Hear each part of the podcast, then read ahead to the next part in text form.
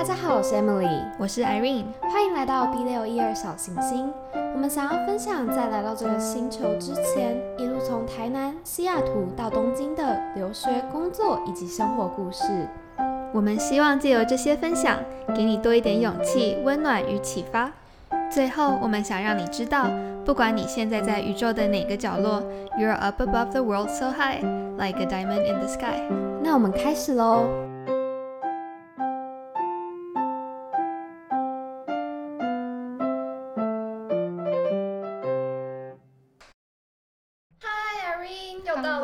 们新的一集的时间了。对，那我们今天呢，想要跟大家分享一下，延续上一次的留学的主题，我们想要跟大家讲一下我们在留学时期当廉价老公的时候，那些教会我们的人生哲理。对，我们今天会分两个部分讲。第一个部分就是我们在留学的时候做的打工，就是呃校园内的打工。然后第二部分就是我们呃可能暑假或者是在学生时期有做过的实习。对好，那我们 Irene，你要不要先分享？我觉得你的就是打工的经验，我觉得超酷的。哦，其实也没有到很酷啦，就是 我那个时候其实呃大呃大三的时候吧，对，然后我们学校的 Subway 就是赛百味，中台湾叫什么什么就是 Subway 吧？？Subway，OK，、对，台呃就是我们学校里面有个 Subway，然后我在里面切番茄切了一整年，一整年哦，所以你现在应该是番茄小达人，应该是吧？而且你知道吗？我那时候才知道很有趣，就是 Subway 他们叫他们的那个呃员工叫做 Sandwich Artist。我哦，那时候想说，哦，这个名字也太好听了吧！但是，听起来对，就是你是一个做三明治的艺术家，哇，好浪漫。对啊，就完全没有。可是，对我那时候就记得，那时候我好像就纯粹想要有这种在餐厅打工的这种经验而已。嗯对，然后因为那时候留学生的话，我们在美国的签证只你只可以在呃学校里面打工。二十个小时，对，我记得二十个小时，一个一个星期二十个嗯小时。然后那时候我在里面就是领最低薪资，我记得那时候七块多。七块哦，对啊，现在已经涨到十三两倍吧，差不多。对，对啊，那时候我们才七一个小时才七块，真的超可怜。是哎，对，然后原来对，我那时候，所以就是因为看餐厅就只有七块，就会觉得哈七块我不想 做，所以我那时候就很努力的找了一些看有没有那种比较，也不是说轻松，可是就可以写在履历上。我那时候的概念是觉得很厉害的 Emily。对，也没有 没有没有，我那时候只是觉得哦，就是餐厅打工好像写在履历上不能凸显你怎样，但是我现在觉得我那时候的观念完全是错的。但是我那时候就是因为有这这样的想法，然后我就去申请那种柜台工作啊，还有就是嗯嗯就是呃 assistant 的那种工作。然后第一个工作就是那个财务的助理。就是帮一个 bioengineering 生物工程系的某个系教授帮他管理财务，哇，就是超超级好，完全、好就是、高级的对啊打工。然后那时候完全是一个高级打工的感觉，而且那时候我记得面试的时候，我就是在 campus 看到这个 job，然后他说不用一定要有特定的经验，然后那时候我其实还没有真的认真选系，所以我也不是什么商学院的学生，但是我就就写说哦，我以后想要去商学院，然后我懂一些财务管理的东西，然后就这样去面试，然后就。就是跟老师、跟教授说，Yeah，I'm really good at Excel 什么的，然后就是就进了，在美国面试就是要这样子。真的就 fake it，然后你就 until you make it。然后我开始我记得进的第一天，我就在那边查说，Oh my god，Excel 这个 function 要怎么用？我要怎么的去计算这些东西？就是一边 YouTube 一边上班的感觉，我跟你讲，其实到现在还是一样的。真的哦。然后就觉得很心碎小偷，可是。那时候那个是我可以找到最算高薪的工作吧，好像十一块那很高薪，美嗯金一、一个小时。然后之后因为西雅图就一起调涨薪水，所以好像大家都变成十三块、十五块对，十三块钱好像是最低薪资。对对啊，可是那时候我就觉得不行，我想要赚就是爽爽的赚多一点钱那种感觉，然后就呀，那就是我第一份工作。不过我现在觉得，其实说不定我如果在假如说像 Irene 在 Subway 打工啊，或者是很多人在 Starbucks 打工，会更有趣一点。就是你可以整懂整个生产线他们到底在做什么，而且这可能是一个你以后再回不去，也不能说是回不去。可是如果你有正职的工作的时候，例如说日本，他们就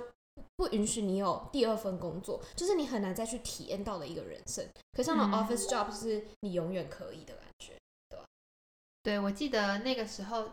虽然真的是很多时间在就是切番茄、切水果，然后包三明治，然后问别人说你到底要什么面包，然后你要什么酱之类的。可是我记得那一整年，我觉得我过得还蛮开心的，因为那时候工作里面就我记得有一个是菲律菲律宾嗯两个菲律宾裔的妈妈，嗯就大概应该四十多岁吧。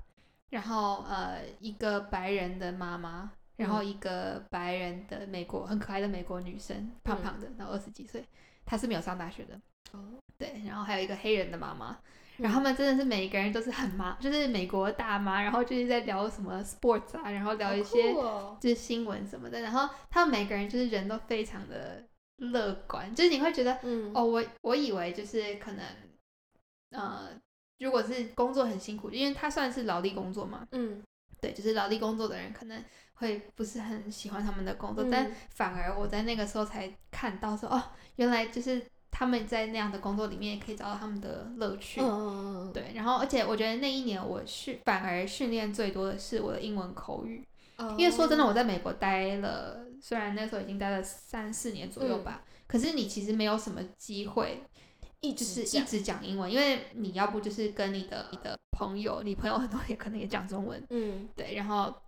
顶多就是买东西或上课的时候偶尔发一下言，可是嗯。你没有办法就是好好去练你每一天的 daily daily conversation，对。然后像那个时候，我记得在 Subway 打工，每次有客人来，呃，然后他离开的时候，你就要跟他说 Have a good day，就是 Have a good day 这句话变成我在每一次面试，然后每一次跟美国人聊完天之后，这个就是一个很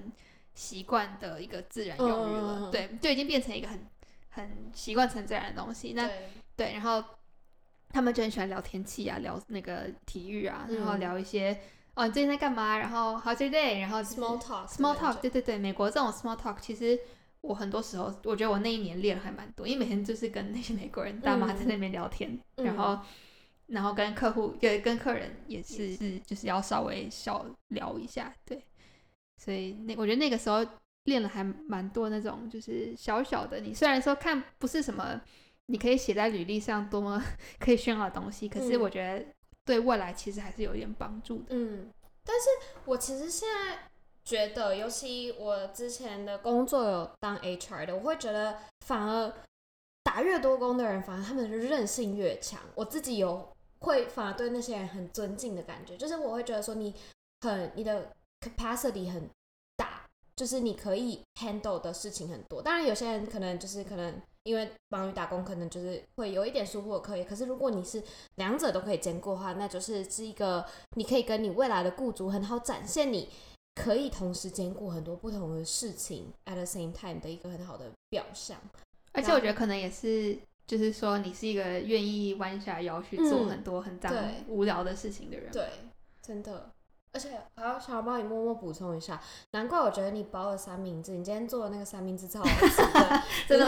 Subway 训练你的那个技能，我们是这样 artist，对啊，artist 切切番茄的 artist，对啊，那，像我的话，我觉得唯一的教会我的人生哲理哦，就是你可以开始，例如说我的工作好了，它就是你可以知道整个实验室他们是怎么运营他们的 operation 的，然后他们怎么，假如说他们要买怎样的器材啊，他们一整天的流程是怎样啊，就有点像深入敌营的这种体验的感觉。然后还有你可以知道教授的薪水是多少。就 是这种很隐私的事对，很隐私的这种东西。那教授看起来就好，我不知道，就是越越厉害的教授，他们的 budget 越多，然后他们赚的钱就越多，对啊，大概嗯，讲讲的好像很那个，反正就大概大家知道网络上可以查到那种薪水，就是还蛮 top，然后有 summer break，然后 winter break，就觉得哎，我我早知道那时候当教授以后当教授，真的，那时候的感想完全就是这样。嗯然后我记得我另外一个工作，就是那时候我是一次面试完之后就得到了两份不同的工作。第一个是在教授办公室帮忙他们审核预算，然后另外工作就是在呃那个 bioengineering department 的前台工作，就是可能有人来要找谁，然后或者是有包裹要去拿什么的这种比较 office front desk 的工作。但我觉得我反而觉得 front desk 呢超 challenging，因为刚开始就很多人会，很多学生会来那个 counter 问你很多你听不懂的问题，就是例如什么？嗯，一些很 specific 关于假如说 admission 的问题之类的。admission 就是申请申请申请学校、申请科系什么，因为美国大学通常是，尤其这种比较热门的科系的话，是可能第二、第三年你才可以开始着手申请。然后，那你可能他会跟你讲很多，假如说教授的名字啊，或什么很多你不知道要去哪里帮他找这个 resource 的东西，然后但是你需要。临场反应去帮他处理这件事情，然后还有说要接电话，我最讨厌接电话，因为接电话通常很多是外部打来的电话，然后他就会问你很多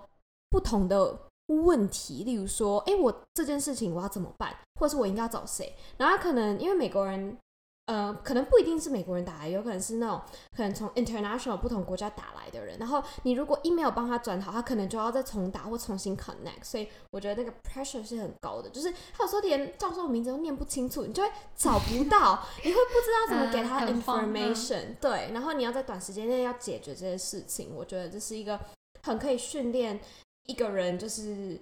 以后在衔接工作，尤其刚开始工作的第一年，会可能承担要帮老板承担一些很多小杂事的时候的一个很好的一个起步的方式吧。然后我们可能每天上班还要回一些 email 啊，一些简单的东西，然后你要怎么的，因为每个人的 shift 都是已经固定了，那你要怎么的有效率的去跟下一个人说他应该要做什么东西，你的这些职位的分割，你要去怎么的交接给下一个人，就是我们没有几乎没什么 training，就是你根本就是上一个人他有一个 notes 给你看了之后，就是就就去做了。就去做了，就超级美国的感觉，对吧、嗯可是我觉得那样会不会让你觉得就是真的好像你你好像已经有在上班的感觉？就是我有、可能那个欸时候打工，你的打工比较真的可以让你有一种未来上班的样子我想象。嗯，有，因为其实跟我在同一个办公室室里面的人，就是除了他们只会 hire 一个就是 front desk 的 assistant，然后其他全部都是正职的员工，所以就是你会觉得，然后你会，他们也会觉得你是他的 colleague，他不会有那种很大的那种阶级的分别，所以你就是真的就是一个很。独当一面，而且进来的人或者是来打来打电话来问的人，他们不知道你其实是学生，对他们觉得你是里面的员工的一个，对，所以所以你要表现的很专业的样子去接待，因为你也不想要有拿到一些 claim 啊什么的，对，所以我觉得真的有让你提早社会化的感觉，嗯嗯嗯，对我突然想到，我其实，在社区大学的时候，我打过另外一份工，嗯它算是呃，我觉得办学生社团，然后一半打工性质吧。嗯嗯嗯那个时候我们的社社区大学它，因为它我们学校非常小，所以基本上学校的很多大型活动都是学校办的。学校的一些、我们叫那个时候叫 student leadership，就是一个学生组织，就是嗯帮学生办活动的组织办的。因为如果我们在一般的四年制大学，就后来我在我我跟 Emily 那个学校遇嗯到，就是他很多活动是呃学生的社团办的，嗯，对，对，所以我我之前那个在学校上班的那个打工，有点像是一半社团一半学校，就是的性质这样。嗯然后那时候我的工作是呃，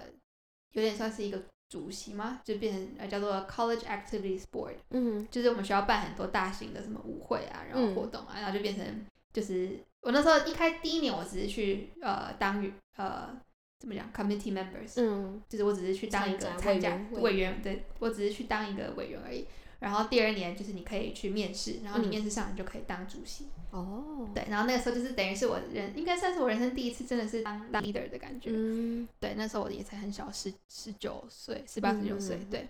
然后那个时候就是我，然后本来是一个香港女生，然后呃我们两个一起被选上主席，嗯然后那时候我们要带，就是一年大概差不多有三四个大型的活活动吧。那时候有就是一个一每年会办一个呃大型的舞会，嗯。然后还呃然后会有什么 Lunar New Year，就是农历新年，因为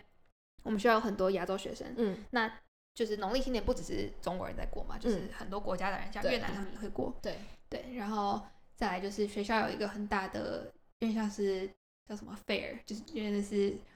给大家有园游会吧那种感觉，对对对。嗯。对。然后那时候就是这这三个很大的活动每年都要办，哦，对。然后那时候一开始我跟一个香港女生，然后后来那个香港女生好像就。反正她自己有个人的因素就不参加，后来就变成另外一个印尼的男生，嗯，那就变成我们两个在 chair 这个东西。然后那个时候因为我们两个也都年纪都很小，然后嗯我们的 community member 也年纪更小，都才嗯十六、十七岁而已。然后而且可而且那时候所有的我那个 member 应该有二十几个人吧，嗯大家也都是来自世界各国，然后嗯就是，然后就觉得很好笑，因为每一个呃国家或是地区的人的一些工作模式也很不一样，这倒是。然后大家又年纪都很小，然后也嗯很有意见，然后嗯就那时候到底要怎么样，就是去统合合大家的对，然后每个礼拜还要真的是开会，然后用做 budget，然后那我们就想那个 design 要怎么弄。嗯对，然后我们就要负责。好，那你是负责设计的，因为我们那时候一个很厉害的香港女生，另外一个香港女生也是很会，他是后来就念设计，嗯他就是帮负责帮我们设计所有的海报跟主题。嗯然后那个像那个印尼男生很厉害，他是之后是学 finance 的，所以他那时候就帮我们弄所有的预算。嗯对，然后还有呃，就是一个美国男生，然后就帮我们就是那个做当天的 decoration 什么嗯之类的。对，反正就有很多这些很就是很有趣的经验。然后那时候也是，我那时候我一个学期才领七百块美金吧，嗯，反正就是很少很少的钱。可是那一次的经验，我觉得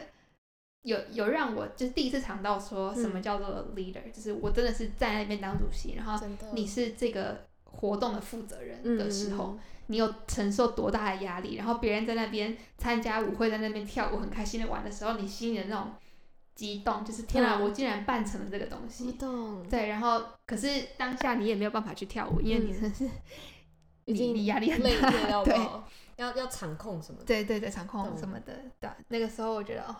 那一次经验真的是，我觉得以后也很难，之后也比较没有那种机会了嗯。，这倒是。对啊，这跟我这让我想到一个，就是我觉得可能有一点点偏我们的主题，但是也是很像就是社团活动，我觉得它也是另类对的廉价就是你真的领不到钱的。可是如果那是一件你很有兴趣或者是很有嗯热情想要做的事情的话，我觉得它实际上会教你很多事情。例如说，我之前大学的时候参加的那个一个社团叫台配，然后我们主要是办一些呃，就像你刚刚说的那种 lead- leadership 的一些嗯 forum 给大家参加，或者是我们有做一些 internship 的。但是钱哪里来？我们的经费哪里来？这就是一个社团的领导者还有办活动的人，他要去思考这件事。我记得我们我在我在那个社团大概四年，然后觉得最大的成就是。就是很多 member 都跟我一样，很愿意敢做梦。然后我们就有一年，最后一年我当刚好是当 president 那一年，我就说，哎、我们想要请一个大咖的来，就是因为社团也是第四年了，然后就觉得，哎、想要请一个大咖来，呃，帮我们演讲。然后我们就找到了一个，以前他是读哈佛大学的的一个，现在在维吉尼亚教书的一个教授。然后他以为，因为他有做过哈佛的面试官，然后我们就觉得，哎、是一个 good fit，可以让学生知道怎么做一些面试技巧啊什么。的他他刚好那时候出了一本书，在讲就是台湾啊，还有跟世界地方的那种关系，然后我们就觉得是一个很有趣的 topic，然后我们就要请他来，要让他飞进来的那些钱是社团需要 cover 的，那钱哪里来？然后我们就写了好多 proposal，就像你刚刚讲的一样，就我们要写我们的预算啊 budgeting，然后我们到时候跟 UW 申请到好像两千块美金的经费下来，所以就 cover 了我们整趟的，就是哇 speaker 的东西。然后那一次就莫名其妙的哦、我们完全在办的时候没有知道这些 information，但是我们就是那一一个 event 就得到了什么 RSO of the week，就是 UW 全社团的那个那个什么奖奖奖奖之类，就是你是这一周的。就是我们想 highlight 的社团的样子，哇，就觉得！哇，哦就是有一种人生 unlock 的感觉。对，我觉得人生，因为我觉得未来的世界很大嘛，你会觉得说，你在一个大公司里面，其实你要当一个决策者，你还要走很长的路的感觉。嗯可是，在学生的时期，如果你也在一个小小的社团，你有机会做这些事情，你会觉得很有成就感。对对你会觉得说你好像离提早社会化，但是即使你失败了，即使你在里面犯错也没有关系，因为你还是对对学生。对对，就是我觉得是一个很好的呃培养你自己的一些能力的一些平台，然后还有是一个很好，你以后可以拿去。也不能说是说嘴，可是至少在 interview 的时候，你可以去展现你个人魅力或个人的呃，在这个企业可以怎样贡献的一个故事吧。对，因为其实很多企业对他们面试的时候很喜欢问学生，就是你在大学的时候你做过什么嗯。社团，你有没有跟别人合作的经验，然后你之前失败的时候你怎么站起来，然后你有没有当过呃领导人，就他们很喜欢问这些问题。对。对，这我觉得这些经验，像我们刚刚讲的那几个一些打工也好、社团也好的经验，我觉得好像也是为什么我们可以拿到我们的 intern 的关键。对对吧没错没错，嗯，像我记得我到现在可能还是很常跟别人，就是在不管申请工作啊或者是什么时候，我还是有时候会蛮常提到我以前大学做的事情，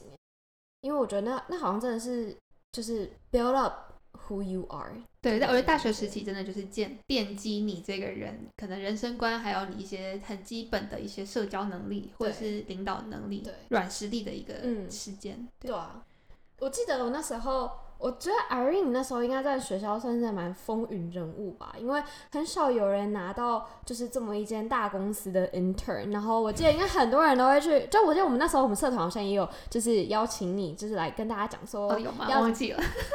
好像好像有吧，可能就是小的 workshop 哦那有可能有种的，对然后要怎么教教大家怎么写 resume 啊什么之类的。嗯嗯嗯。对啊，然后对啊，你要不要分享一下你申请 intern 的血泪辛酸史？好，好，那我们就来到第二部分，讲实习。其实我我还蛮怪的，因为我大学的时候是念新闻系跟经济系。那其实我呃大三的暑假，嗯那时候我其实是回台湾，然后在台湾的一个呃很大的杂志社，我就不讲了。对，实习那时候实习了两个月，然后那个暑假其实就全部都是在杂志社嘛，所以我就是跟着呃好几个记者，然后就到处从就是台湾到处跑，然后有采访过很多很有趣的人。我那时候我的我觉得我的人生巅峰就是那时候跟访到张忠谋。对，就是我跟那我的那个记者，然后就坐在张忠谋的办公室里面，然后就张忠谋先生跟他的那时候的呃那个那 P 呃 PR 吗？嗯对，那个 PR 也很厉害，公关官对，台积电前公关是非常就很有名的厉害一个女生。嗯，那后来我我有去对，又有听她之前在 Park 那个什么 Clubhouse 有讲话，但是对那时候就是她就是她，然后当中我还有另外一个应该是她秘书吧，然后反正就我就坐在那里就听，我的天啊，我当时二十岁，我的天啊，我可以坐在这个地方就是听一个全世界这么有影响力的人讲话，就已经是我觉得我人生巅峰就过了。对，然后还有那个时候还有采访什么吴清友母妇女，吴清友就是那个成品的创办人，嗯，然后那时候还有李杰仁教授，就是大、嗯呃那个台大的一个很有名讲创业的李杰仁教授。对，然后还有一些就是台湾的不同产业啊，还有嗯呃那个时候采访，呃台北有个地方叫关爱之家，是收呃收了很多的那个艾滋病患者的地方。对，然后就那个暑假，我觉得有真的是开了我的眼界。对，然后就是就是因为那个暑假，呃，有太多的故事可以讲，所以我觉得我后来的面试，在就是我现在的公司那个时候在实习的那个面试才会讲的那么顺。嗯原因是因为那个时候我在呃面试我现在这个公司的财务职位的时候，就那时候我有两个面试官，然后其中一个面试官他那个时候也才应该三十左右吧，就是嗯也是一个蛮年轻的呃呃财务分析师这样，嗯然后他是一个 A B C 男生，嗯他那个时候就看了我的履历，他就说：“哎、你是念新闻的？”然后他说：“我说对。”他说：“哦，其实我以前在 NYU，就我以前在纽约大学的时候，我也是念新闻的。嗯然后我那时候也是从新闻转行到呃财务，嗯对，然后我现在很喜欢我的工作这样。然后我们就因为就是我们两个都念过新闻，然后现在都要做财务，然后就这样 connect 起来，所以我们聊天的时间比我们面试的时间长很多很多。嗯然后那一次聊聊完天，我就大概百分之九十九，我就觉得我应该会拿到那个 offer。嗯 对，因为我觉得你要跟面试官，不只是说你回答回答好，而是你跟这个面试官有没有办法产生一个很好的，对对，契合，就一个很好的 chemistry。嗯对，我觉得那 chemistry 也很很重要。重要嗯，而且你刚刚你刚刚讲的，就是你采访那么多有名的大人物，让我想到，其实有时候企业会更愿意给 intern 这些机会，去对让他们体验这些东西。就如果你是正职的话，你可能不会被带上去的。没错没错。对，就是所以真的有时候是只有学生才可以拥有的福利。对，因为他们觉得你还小，他们像 Emily 之前也有说过，就是那些呃公司会让你来实习，他们目的就是希望让你看到我们公司很厉害，然后希望吸引你未来嗯就是毕业之后可以来我们这边上班。对。对对，Emily 要不要讲一下？你那时候也是实习也很精彩。对我那时候是我一心觉得我以后想要来日本工作，但是我不知道要我我想要先体验一下日本的职场，我就觉得哎、诶如果我直接来啊，我不喜欢怎么办？因为那时候我身旁的人都想要留在美国，可是我就觉得，因为我在美国实际上有在学校工作，有点像半工作的感觉了。然后我就觉得，哎，是时候先体验一个不同的东西。然后我就上网狂搜，就是日本 internship，中文也搜，英文也搜，日文也搜。然后我最后就发现了有一个嗯 program，它是。就是免费报名，然后你如果上了的话，你可以在一些数一数二一流的日本公司里面实习两个月。就日本实习，通常如果大家最近有做一些 research 的话，可以知道日本现在很流行实习这个东西，但他们实习都是那种一两三天的那种。哦，两三天？对，两三天的 intern，就是他们很流行这种，就是只是让你知道哦，一整天我们在干嘛，然后就是这是他们讲的 internship。因为他们就是接到国外这种 internship 的消息之后，就觉得哎，开始做这些。所以日本其实现在越来越多，可是都是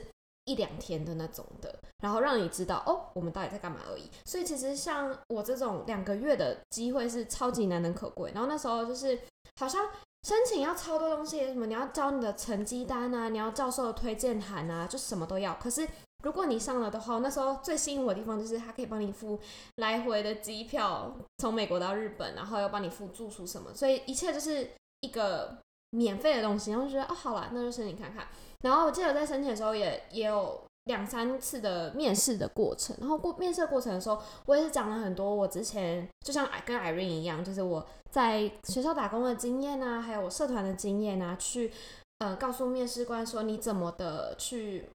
嗯。有你的这个展现你这个 leadership 的东西。然后我记得我那时候那一个那一次 interview 印象最深刻的时候，是我那时候好像是我的第三年在学校吧，所以我在我的社团我只是当 vice president 而已，不是 president。然后他就问我一句说：“为什么不是 president？就是为什么你没有选？”然后那时候我记得我的答案是：我觉得，因为我那时候也觉得就是在那个社团的时候有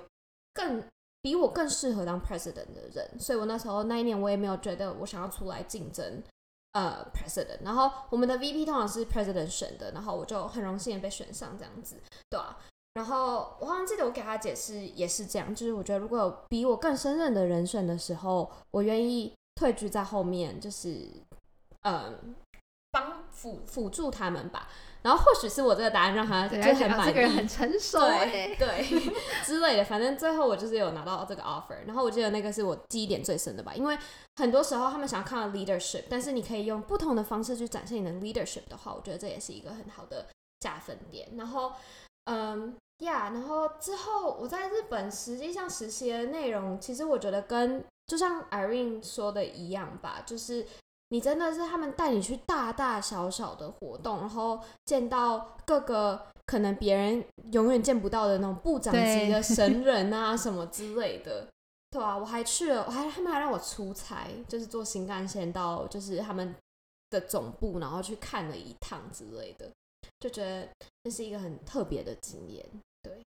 对啊，我觉得可能对那些公司来说，就是吸引这些新。先人其实非常重要，因为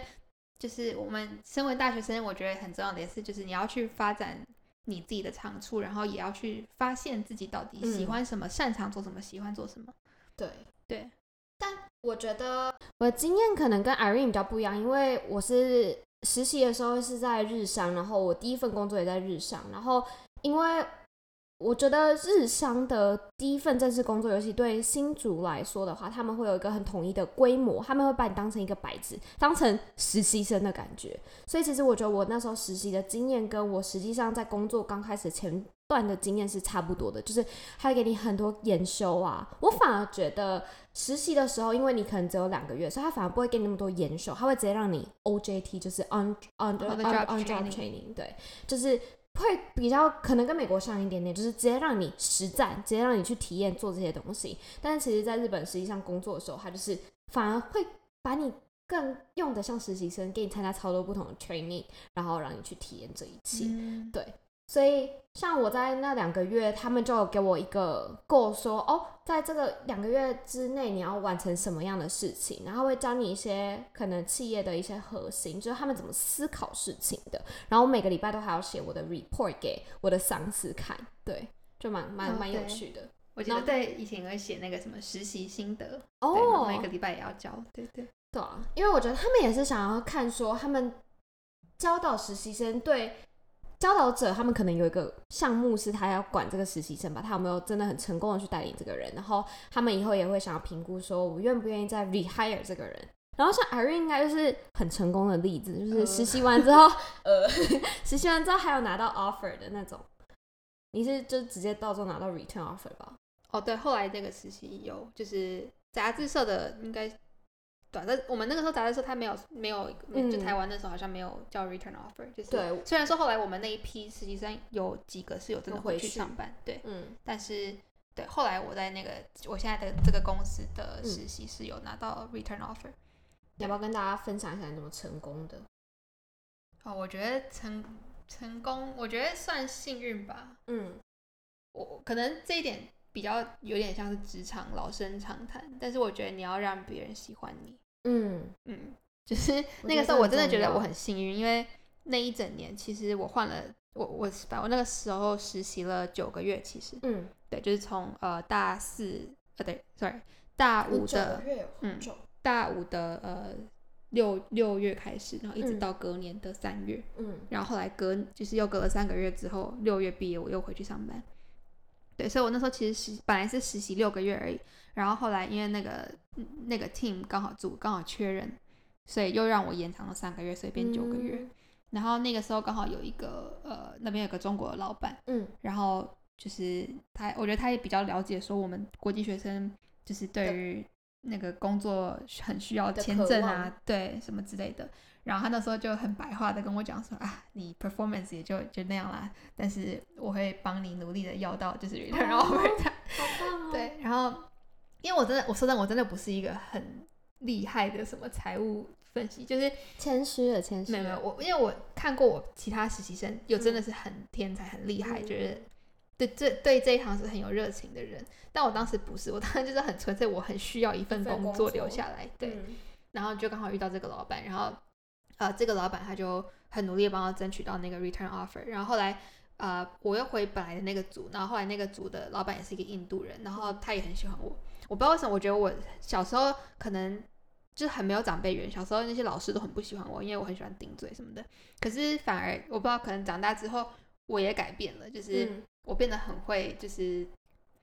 讲难听也是很很很会拍马屁啦。对，好听一点就是 EQ 变好。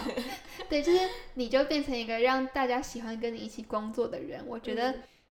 然后你表现不要就是太差，就是你表现还是要一定的水准。嗯。然后呃，我觉得大家都会很乐意让已经有经验的人回来。真的，我想要在这里就是分享一下很有同感。Irene 刚刚讲的话，就是我去年在我们公司，呃，现在在做管顾的工作，然后就是每一年都有超多实习生会来实习的。然后刚好那一年，不知道为什么，可能只有我的 project，是嗯，是比较呃适合实习生一起做的 project，所以我那一年带了一个暑假，两个月带了四个实习生。然后因为我是每天最就是。跟实习生接触最多的人，所以 manager 最后要决定让谁拿到 return offer 的时候，他就跑来问我。所以在这里小 tips 告诉大家，你一定要跟跟你工作最 close 的人那个人，就是相处的最融洽。因为你不要以为只是拍最上面的人马屁就好了，就是其实 这个跟你最靠近的人才才是关键。然后突然 manager 就来问我说：“哎，你觉得谁的表现最好？然后你觉得他们有没有很有适合我们公司？对，适合我们公司有没有很？”呃，有这种思考逻辑如何？但除此之外，还要特别来跟我说一个重点，就是如果是你，你以后会不会想跟这个人工作？就是这个对他们来说是放进很大的考量的标准里面。因为通常你可以拿到这个 offer，表示公司已经对你有一定的信任，他觉得你能力是 OK 的。那在大家能力都是 OK 的状态下的话，谁是最 fit 这个 culture 的？因为他一定要想说。嗯，这个人进来之后，可不可以让团队继续像以前这么样的融洽，或是甚至更融洽？对，所以像我觉得 Irene 刚刚讲的那个关键，其实是每个企业雇主都还蛮重视的。就是当你硬实力都有的话，就是都到达到一个基准点以上的话，其实大家是看一些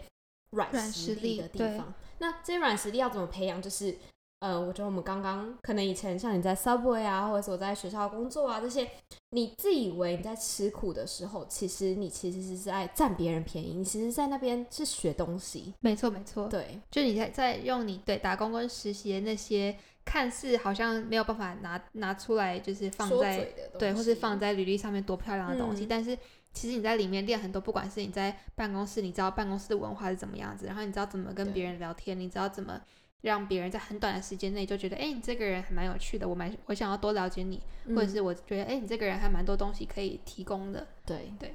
对啊，所以想要在这里想要，嗯，最后想要鼓励大家，也想要告诉大家的一件事情是，就是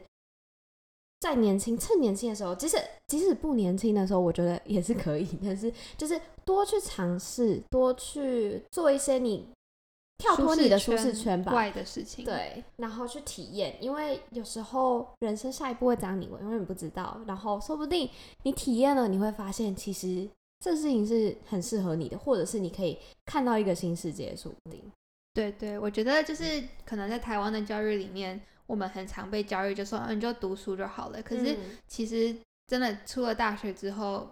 读书已经只是一个就是门基本门槛而已，在之后你的人生发展全部都是靠你的软实力了，几乎是。对，对，所以我觉得，呃，就是趁年轻的时候，你跌倒的成本还很小的时候，努力去就是尝试很多很多呃不同的事情，不管是就是去做各种不同你觉得很酷或者很奇怪的工作，然嗯后嗯去交很多不同的朋友，然后去就是尝试你真的是你没有尝试过的事情。但在这些尝试之中，最主要的是想要让你自己更了解你自己适合什么跟不适合什么。对，喜欢什么不喜欢什么，嗯。对，这是一个很重要的东西，因为在最后，in the end of the day，我不知道怎么翻中文，最后一天嘛，就是只有你是最了解你自己的人，没然后错，在面试下一份工作或下一份实习或下一份呃兼职工作的时候，你需要如何在短时间告诉别人我到底是一个怎样的人的话，就是要透过这些摸索，不断的去去累积你的人生故事吧。对累积人生故事。所以你面试的时候，你才有话可以讲。对，是的，yes。好啦，那我们这集的廉价劳工教会我们的人生哲理就到这里告一个段落了。那欢迎大家在底下留言分享，跟我们说一些你的廉价劳工时期的一些有趣的故事。或者是你们有什么想要听更多跟工作或者是任何其他的话题，都可以在那个 IG 上面联络我们。对，谢谢大家，谢谢大家，拜拜，拜拜。